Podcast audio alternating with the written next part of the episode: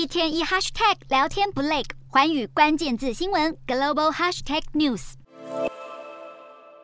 深受年轻用户欢迎的社群平台 TikTok 被指控未能保护儿童隐私，而违反了英国的数据保护法。相关部门对 TikTok 发出警告，可能会重罚两千七百万英镑，相当于台币九亿多元。TikTok 的母公司为中国企业字节跳动，长期以来都存在严重资安疑虑，曾被质疑会将用户数据回传到中国。虽然 TikTok 一再强调不受中方监管，但近期有前员工出面爆料。公司所有决策仍需经过字节跳动的同意，而且许多指示都是来自总部。高层不一定能够参与讨论，这个情况迫使过去两年内至少五名高层因不满受到干预而辞职。TikTok 原本希望能够弱化与中国的连结，但是这些离职员工表示，字节跳动依旧握有很大的控制权。TikTok 与中国官方的关系匪浅，也引起美国政府质疑而展开调查。美国前总统川普在执政后期曾尝试将 TikTok 出售给美国公司，拜登上任后废除了川普提出的 TikTok 禁令。并重新展开协商与调查。最新消息指出，双方已经拟定初步协议，解决了国安方面的疑虑，让 TikTok 有机会在不出售股权的情况下继续在美国营运。不过，相关辩论仍在进行。